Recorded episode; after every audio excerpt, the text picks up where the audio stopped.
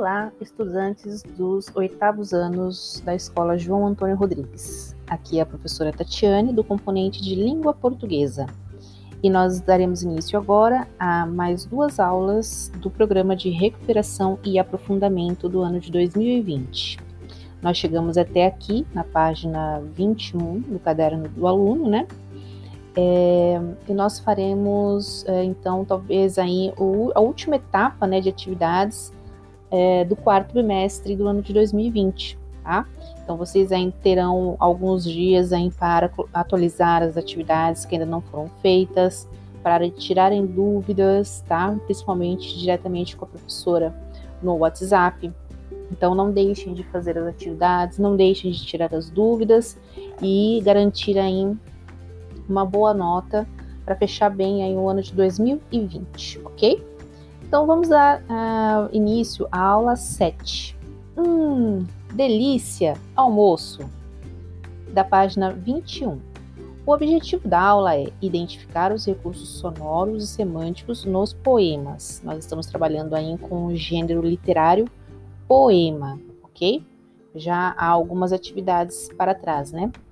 Avançando na página 22, nós temos aí uma, um primeiro item a ser observado, Observe a imagem 5 e faça os comentários que julgar pertinentes. Então, nós vamos fazer uma breve análise, né? Vamos analisar todos os detalhes dessa imagem 5. Eu posso notar em que se parece muito com um refeitório de escola infantil, né? É, em que temos é, separados aí mesas com um grupo de cadeiras e pratos. Pratinhos devem ter aí, parece que torrada ou alguma coisa é, alguma, um, algum alimento, né? E na parede nós temos algumas folhinhas, desenhos que estão aí pendurados, parece um, um varal, né? Um varalzinho de uma sala para crianças. É bem bonitinha a sala, inclusive, bem colorida, é, bem harmoniosa, iluminada, né? É um espaço bonitinho aí. Pense por uns minutos. O que essa imagem representa? O que vocês mais gostam de comer na escola ou em casa? Na escola já estamos até com saudades, né, daqueles doces que nós tínhamos lá no final na, da semana, né, normalmente nas sextas-feiras, né? Mas aí vocês vão refletir, né? O que vocês mais gostam de comer, seja na escola, seja em casa. E aí nós avançamos para o item 2. Agora, faça uma leitura minuciosa do poema a seguir. Texto poético com estrofe, versos, eu lírico, mensagem, linguagem subjetiva e figuras de linguagem. Tá? Aqui, é, entre parênteses, o, a apostila está nos mostrando o que é um poema. O que é um poema? É um texto poético com estrofes é, é desenvolvido através de versos e o grupo de versos é, organiza e apresenta uma estrofe. É, normalmente tem um eu lírico, passa uma mensagem para o leitor e normalmente se apresenta com linguagem subjetiva e figuras de linguagem. Nós vamos a, analisar esses elementos aí ao longo da nossa leitura. O texto é o texto 7, cujo título é A Hora do Almoço, e o autor é Luiz Delfino dos Santos. Nós temos aí ó, um link né, na, na, na, na no, como nota de rodapé da página, em que vocês podem inclusive acessar aí o texto completo tá, deste poema.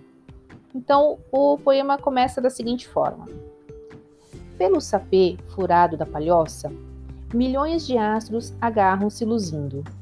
O pai, há muito, madrugou na roça. A mãe prepara o almoço. O sol é lindo. Canta a cigarra, o porco cheira, engrossa. O fumo dos tições anda zunindo. À porta, um marimbondo e fazem troça. As crianças com um ramo o perseguindo. Correm, chilram, vozeiam tropeçando. Num velho pote, a mãe, zangada, ralha. A avó lhes lança um olhar inquieto e brando. No chão, um galo ajunta o milho e o espalha, enquanto a um canto, as penas arrufando. Põe a galinha, num jacá de palha.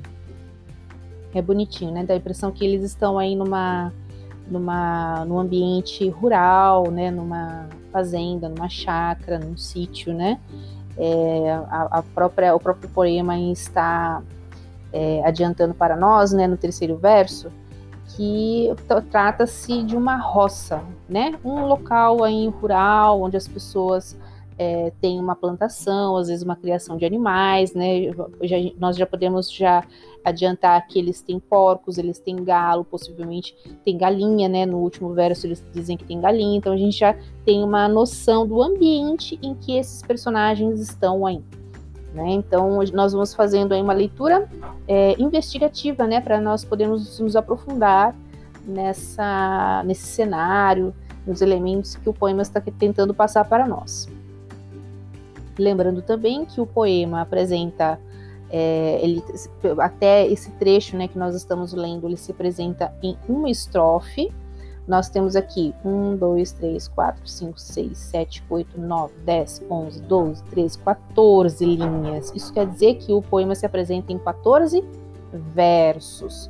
Observando aqui o final de cada verso, nós podemos também identificar as rimas, tá? As palavras cujo som final, né, do, do, da sílaba final, combinam, né? Então a gente tem aí, olha, palhoça rima com roça, luzindo rima com lindo. Então vocês percebam que o autor aí colocou uma, uma frase é, mais ou menos solta aí, né? O sol é lindo, para rimar com a palavra luzindo, né? Do segundo verso. Então já, também já é outra é outro elemento que nós podemos é, identificar aí, que existem as rimas também que estão presentes neste poema, ok? E nós vamos avançando para a página 23, no item 3. Agora, faça o que se pede. Letra A. Releia o texto 7 e circule todas as expressões em que podemos perceber nitidamente a conotação. Então, nós temos, é, esta é a atividade que estará no formulário, no roteiro de estudos, para que vocês possam responder para a professora. É claro que a apostila vocês, vocês podem responder ela inteiramente, integralmente uh, na casa de vocês, mas para me retornar a resposta, somente essa letra A. Então, nós vamos fazer um pequeno, uma pequena revisão do que é o texto, aliás, perdão, o que é, o que é o texto conotativo, o que é a conotação ok? Quando nós temos uma linguagem que se apresenta no sentido conotativo, isso significa que é, esta linguagem está sendo utilizada no seu sentido figurado. Lembram quando a professora explicou a diferença de é, denotação e conotação? Então, a primeira, a primeira coisa que eu, que eu mostrei para vocês é que nós podemos é, tentar memorizar que denotação começa com a letra D, de dicionário. E toda palavra, quando ela se apresenta no dicionário, ela se apresenta em forma denotativa, ou seja, no sentido literal. Nós usamos a palavra com um sentido usual, aquele sentido é, primeiro da palavra. Lembram que eu falei para vocês da casa? Quando eu escrevo casa, qual é a primeira coisa que vem em nossa mente? Normalmente a imagem de uma casa, de um lar mesmo, a habitação, né? As paredes, o telhado, janelas, a porta, tudo que compõe a casa, ok? Mas eu também posso, dentro do, da, do texto literário, esse texto ficcional, fantasioso, imaginativo, onde o autor tem liberdade para trabalhar com as palavras ao seu gosto, ao seu prazer, né? Inclusive, quando ele tem essa liberdade, ele usa as palavras é, com sentidos novos, ele pode dar novos sentidos, novos significados para uma palavra, ok? Então, quando nós pensarmos em casa, pode ser também que, se ele está num contexto de texto literário, como no caso o gênero é, literário poema, é, esta palavra casa pode ter outro sentido, ok? Então, nós precisamos aí entender que o sentido literal é o sentido denotativo, aquele sentido primeiro da palavra, que normalmente se encontra no dicionário. E quando nós estamos pensando no sentido artístico, ficcional, fantasioso, os novos sentidos que são possíveis é, é, se dar a uma palavra, aí nós estamos pensando no sentido figurado, ou seja, na conotação. Tudo bem? Então, essa conotação, então, trata-se das, das, palavras é, cujas expressões ou enunciados ganham um novo significado em sentidos e contextos particulares de uso. O sentido conotativo modifica o sentido denotativo, que é o sentido literal das palavras e expressões, ressignificando-as, ou seja, dando novos significados a essa palavra, que é o que está muito presente aqui nesse texto 7, tá? No poema aí do Luiz Delfino dos Santos. Tem muita presença de conotação. Então, o que a letra A está pedindo para você é que você Volte no poema e identifique quais palavras ou expressões estão sendo utilizadas no sentido figurado, no sentido conotativo, ok? Vocês vão escrever aí uh, a resposta, é, copiar lá né, do poema mesmo as palavras que estão sendo utilizadas é, no sentido conotativo. Depois nós temos a letra B. Leia o texto novamente e circule as palavras cujo significado você não sabe ok? Depois pesquise o significado de cada uma delas no dicionário. Pode ser o dicionário físico, caso você tenha na sua casa, ou pode ser no dicionário online. Eu sempre sugiro que vocês tenham no celular ou no computador, enfim, é, o dicionário Dício, tá? Ele pode ser tanto instalado nos, nos aparelhos, né? Seja ele no notebook, no computador ou no celular, é, ou ele também pode ser utilizado online, ok? Você pode digitar no, no navegador Chrome lá, é, Dício, e ele já vai sair lá o site do dicionário, você não precisa instalar nada. É só para fazer uma consulta é, mais rápida, né? Então, nós temos essa informação na letra B, em que nós vamos primeiro identificar as palavras cujo significado nós não sabemos. É claro que quando nós vamos fazer a leitura de um texto, nós podemos meio que perceber o significado da palavra pelo contexto em que ela é utilizada. Mas tem algumas palavras que são mais difíceis. Então você pode fazer aí a sua pesquisa no dicionário, caso você tenha acesso a um. Depois nós temos a letra C. O texto é um poema. Identifique e registre quantas estrofes e quantos versos o poema apresenta. Essa aqui praticamente a professora já respondeu, né? Letra D. Liste as palavras relacionadas ao título do poema, A Hora do Almoço. Ok? Então, é, nós estamos aí é, é, tratando de uma cena que acontece mais ou menos nesse horário aí, né? O horário do almoço, a hora do almoço. O título do poema em si já é a hora do almoço, mas existem palavras que já vão adiantar para nós, né? Imagina que eu tivesse lido o texto sem saber que o título é esse. Então, eu vou identificar no poema palavras que vão me remeter à hora do almoço, a ideia da hora do almoço.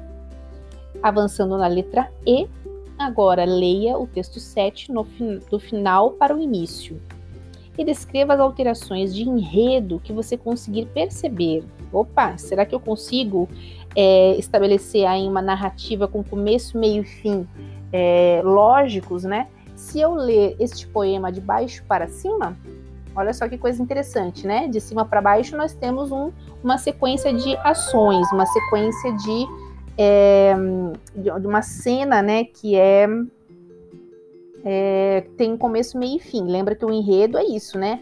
Essa sequência de ações que acontecem numa determinada cena, na narrativa como um todo. Então aqui ele está pedindo para você fazer novamente a leitura do último verso para o primeiro verso, tá? Do final para o início. E aí você vai descrever se existe alguma alteração no enredo. Será que você consegue, inclusive, é, compreender a, a, narrativa que está sendo passada, hein? Tá? Esta é a letra E. E aí nós vamos avançar para o item 4. Letra A, no verso o pai há muito madrugou na roça.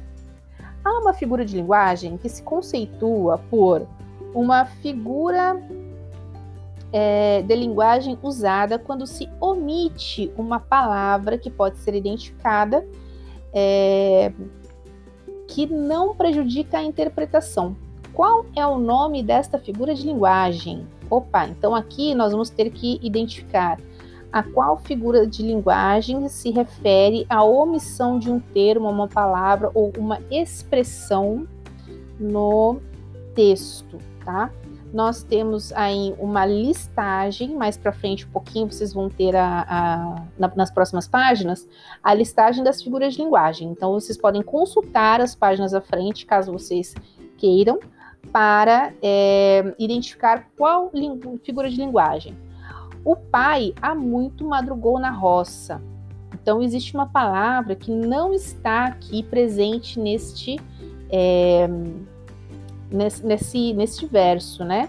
Então, eu poderia dizer assim: o pai há muito tempo, há muito o quê? Há muito tempo madrugou na roça. Então, a palavra tempo aqui está é, está oculta, foi omitida pelo autor, porque não havia necessidade para ele, né? Não, para que é, é, escrevessem a palavra tempo, mas nós é, deduzimos que há muito refere-se a muito tempo, tá? Até porque o verbo haver aí também está relacionado com a questão do tempo, né?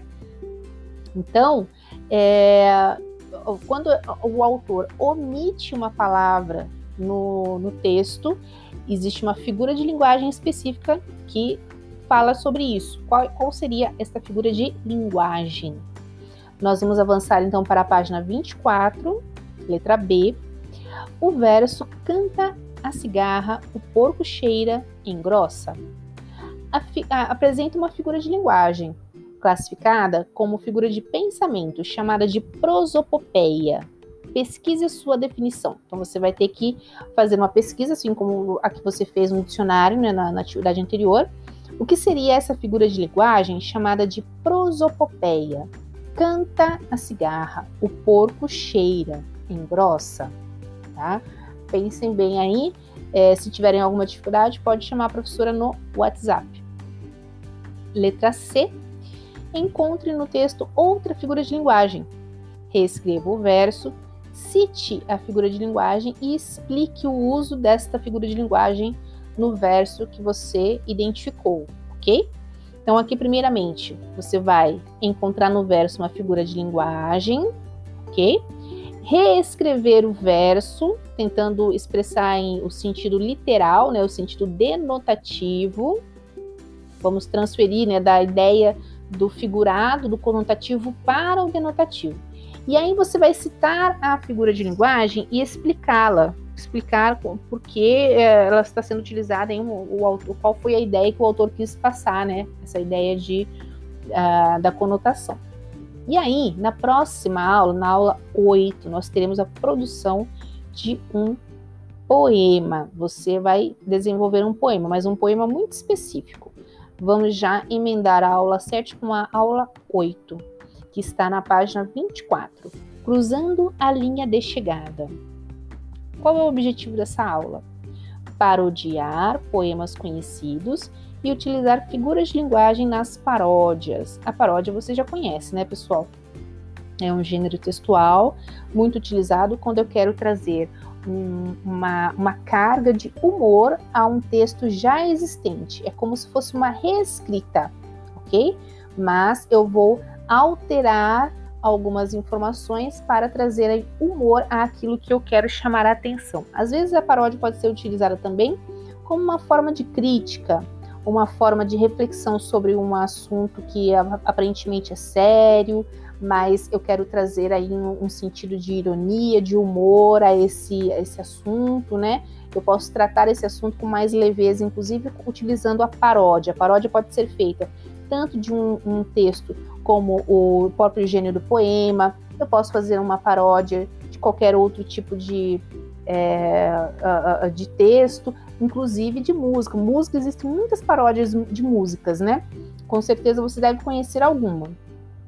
Existe, por exemplo, aí é, a possibilidade de fazer uma paródia com aquela musiquinha que tinha alguns meses atrás, né? Como moda é, a caneta azul, azul caneta. Depois surgiram várias outras é, paródias em cima desta musiquinha, tá? Então isso também é uma paródia, ok? Nós temos aí então na página 25 a atividade cujo item é o item 1. Apresente o poema que você produziu como atividade sugerida na aula anterior. Então você pode fazer é, um rascunho do poema que você queira é, é, parodiar, né? Não é o nosso caso aqui, porque a atividade da aula 8 é a atividade que vai para o formulário e para o roteiro, em que você vai criar é, a paródia em cima de um texto que você já conhece, pode ser um outro poema qualquer, ou sobre uma música. Lembre-se de que a paródia é um texto que imita uma outra obra artística com um objetivo satírico, tá? Você vai dar uma, um, um, tom de sátira, de ironia, de humor, né? Você vai trazer essa ideia de, do ser engraçado para dentro desse texto. Utilize então as figuras de linguagem. Lembram que eu falei lá na aula 7? Que mais para frente, um pouquinho na apostila, nós teríamos a lista das, uh, das figuras de linguagem, né? As mais aí é, conhecidas e tem alguns exemplos aí na coluna da, na esquerda, né? A coluna com os números. Nós temos aqui então, ó, primeiro, comparação implícita. Jairo é um gato. Opa, será que eu posso dizer isso de forma literal? Que Jairo, que é uma pessoa, é um gato?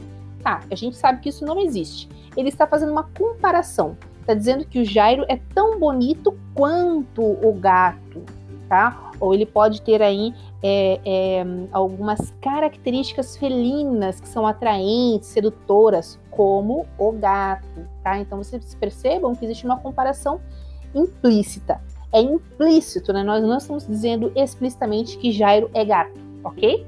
Mas nós estamos dizendo de forma indireta que Jairo é um gato. Olha só que interessante. A esta figura de linguagem nós damos o nome de metáfora. A metáfora ela estabelece uma comparação entre dois elementos, ok? E esses dois elementos são é, diretamente ligados. Vocês percebam que não existe outros conectivos entre o, a, o primeiro elemento e o segundo elemento. Não existe conectivos entre Jairo e gato, ok? Por exemplo, a palavra quanto ou tanto quanto, que são expressões de comparação, por exemplo, tá? Ou é, o como, que também é uma expressão de comparação. Aqui, tanto Jairo quanto gato estão ligados diretamente. Existe o verbo ser existe o artigo um, mas não são conectivos, tudo bem? Entre as duas palavras. É, então aqui nós temos uma metáfora. Depois no item 2, omissão de um termo subentendido. No quarto, duas camas. Olha o exemplo que interessante, né? A esta figura de linguagem, então, nós temos o nome de elipse. A elipse, ela está indicando para o leitor que existe um termo, uma palavra, uma expressão que está oculta dentro de uma frase tá? Mas quando nós lemos, nós subentendemos, nós já, é, é, nós já sabemos que essa palavra está ali, só que não está expressa, ok? O que, que nós temos aqui nesse exemplo? No quarto há duas camas, ou no quarto existem duas camas. As duas camas estão no quarto, ok? São palavras estão, há, de haver, né, de, de existir. Então, essas palavras estão ocultas dentro desse, desse, desse verso. Aí nós temos então uma figura de linguagem chamada elipse. Item 3. Sentidos contrários. Amor e ódio são faces da mesma moeda. Olha só que coisa interessante. A esta figura de linguagem nós damos o nome de antítese, que daí nós temos essa questão de oposição, de ideias contrárias numa mesma frase, tá? Amor e ódio, é, por exemplo, dia e noite. É, o que mais que nós podemos dizer aí? É, perto e longe, né? Então, são palavras contrárias utilizadas dando um sentido literário, artístico, um sentido figurado, tá? A essa figura de linguagem, então, nós temos o nome de, nós damos o nome de antítese. Item 4. Concordância feita pela ideia, não pelo termo. Então, nós estamos dizendo aqui, olha, todos somos iguais. Então, nós temos aqui uma silepse de concordância. É... Nós temos essa palavra todos. Todos quem? O homem, né?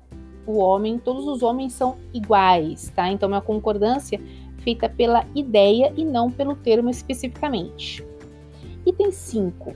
Inversão da ordem direta dos termos. Tá? Existem muitas, muitas, muitos versos, muitos poemas, inclusive a, a, a, o próprio hino nacional, que é tão falado né, a respeito dessa questão da inversão dos termos, a inversão da ordem direta, é, tem, tem uma presença muito forte do hipérbato. O que é o hipérbato, então? Vamos analisar aqui o exemplo. Feliz ele estava. Qual seria a ordem direta desta frase na língua portuguesa? Primeiro seria o sujeito, no caso o pronome ele, o verbo, que expressa a ação desse sujeito, e o complemento, que é o feliz, né, o nosso predicado. Então ficaria assim: ele estava feliz. Essa é a ordem direta. Contudo, muitas vezes o autor de um texto uh, literário, né, como no caso de um, de um poema, ele vai precisar trabalhar as palavras de forma que, inclusive, quando chega no final do verso, ele consiga trabalhar uma rima, ou ele consiga trabalhar em uma, uma uma cadência, né, um ritmo na leitura. Então, muitas vezes ele tem que fazer a alternância dessas palavras, ele tem que mudar as palavras de lugar. Às vezes ele vai fazer a inversão desta desta frase, certo? Então ele vai passar o predicado para o início da da, da frase para dar o sentido ou o efeito que ele queira. Então ele pode usar essa figura de linguagem do hipérbato. Feliz ele estava não muda a ideia, o sentido é, é o mesmo, né? Mas a ordem das palavras aí fica alterada. Item 6. Dizer uma coisa com outro significado. Linda a moça burrinha. Olha só que coisa interessante, né? É, quando nós é, vamos. Uh, nós usamos muito a ironia, né?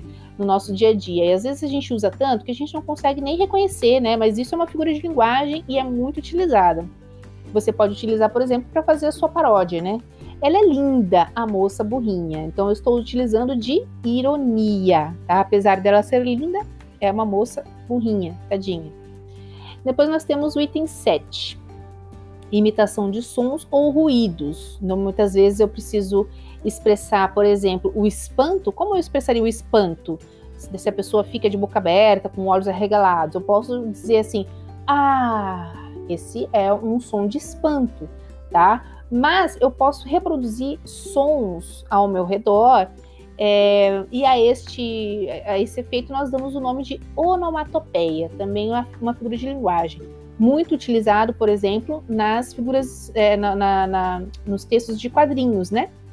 É, eu preciso passar para o leitor os sons que às vezes um soco faz, a queda de um objeto, o som de um trovão. Então, esses sons aí são as onomatopeias. Toque, toque, fez o meu salto. Olha só que interessante, tá? Reproduzido aí o caminhar de uma pessoa é, fazendo barulho com o seu sapato. Item 8, expressão para suavizar o peso de outra. Então, aqui, nós também utilizamos, às vezes, é, expressões que podem é, minimizar o peso de alguma coisa muito forte, muito triste, muito é, é, pesarosa, né? Então, às vezes, eu quero dar um tom um pouco mais suave para coisas que são muito difíceis, inclusive, de falar de forma direta. Então, por exemplo, eu posso dizer assim: é, esta pessoa foi daqui para um lugar melhor. Ou seja, essa pessoa morreu. Então, eu não quero dizer de, de forma direta, até porque quando eu vou desenvolver um, um, um texto é, literário, como o poema, eu, eu quero trazer uma, uma, uma, expressividade mais artística, mais delicada, muitas vezes. Então, eu posso usar de eufemismo, que é a figura de linguagem é, apresentada aí neste exemplo, né? Dormiu no sono eterno. Olha só que bonito. Isso quer dizer que a pessoa morreu, mas é dito de uma forma muito mais lírica, poética, muito mais bonita, inclusive. Ok? Este é o eufemismo. 9. Exaltação da expressão. Estou morta de fome. Aqui nós temos a presença do exagero, é a figura de linguagem da hipérbole. Então, toda vez que eu disser algo que é fora do comum, é impossível de uma pessoa, é, é, vamos dizer assim, eu comeria um touro, né? Eu estou com tanta fome que comeria um touro. Isso é um exagero, tá? Porque a ninguém é, é dado essa, esse dom de conseguir comer um, um touro de uma vez, né? Então, eu estou dizendo que eu estou com fome, tá? Mas eu estou exagerando esta ideia. Então, eu estou utilizando uma hipérbole. Estou morta de fome. Bom, se eu estou dizendo, se eu estou falando isso, quer dizer que eu não estou morta para começo de conversa. Então eu estou utilizando um recurso de exagero, estou exaltando uma expressão além da conta, ok? Então eu estou utilizando uma hipérbole.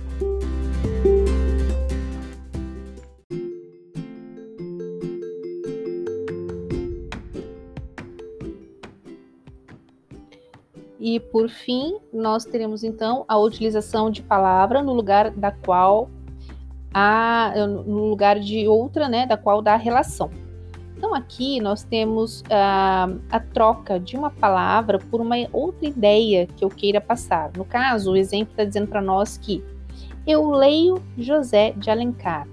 Eu não leio, na verdade, o homem José de Alencar ou o autor José de Alencar. O que eu leio verdadeiramente? A obra de José de Alencar. Então, se eu for dizer de forma literal ou denotativa, né, com sentido denotativo, eu diria assim: leio os livros de José de Alencar. Os livros, a obra, tá? Isso seria a ideia literal. Mas ele está utilizando aí um recurso figurado, né, uma linguagem figurada da metonímia, em que eu uso o nome do autor ou uma outra referência para dizer uh, algo relacionado a este autor ou aquilo que eu queira, que eu, que eu consiga estabelecer uma relação, ok? Então eu leio José de Alencar. Eu também poderia ter dito assim: olha, é, comi o prato. Opa, será que eu comi o prato mesmo? Ou a a comida que estava dentro dele, né? Então a gente faz a relação do prato com o alimento, a comida, o almoço, que seja. Isso é uma relação de, de uma, estabelecer relação entre um objeto e ou, alguma outra ideia. Então, a esta figura de linguagem nós damos o nome de metonímia. E por fim, pessoal, para nós finalizarmos aí esse primeiro esse, uh, esse trecho, né, do programa de recuperação e aprofundamento, nós faremos primeiramente a avaliação da atuação da professora Tatiane de língua portuguesa no ano de 2020. Vocês terão aí no formulário é, uma escala né, sobre aquilo que vocês consideram que foi a atuação da professora.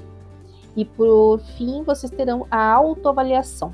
Então, nós vamos avaliar a trajetória percorrida até aqui, pensem sobre os conhecimentos que adquiriram até aqui e escolham é, entre a numeração, né, a, a, pontuação que vocês têm, para representar a sua aprendizagem ao, ao, longo do ano de 2020. Depois vocês vão marcar na pontuação que melhor corresponde, que melhor representa o seu percurso e entregue então por fim a avaliação, ok? Então nós vamos fechar por aqui esta, esse trecho né, da, da recuperação e aprofundamento. Possivelmente na próxima semana nós já teremos a semana de estudos intensivos, que é a nossa recuperação efetivamente, né, do quarto bimestre. E aí nós teremos uh, talvez o processo de fechamento do quarto bimestre. Não deixem as atividades atrasadas, tirem dúvidas com a professora no WhatsApp ou na sala de aula do Google. Tá? Entre em contato, mas não deixem de realizar as atividades para que vocês possam compor a nota final de vocês do ano de 2020, que tem que ser uma nota muito legal, muito boa, até porque vocês têm muita capacidade para isso. Pessoal, até a próxima e contem com a professora até o fim ainda. Até mais.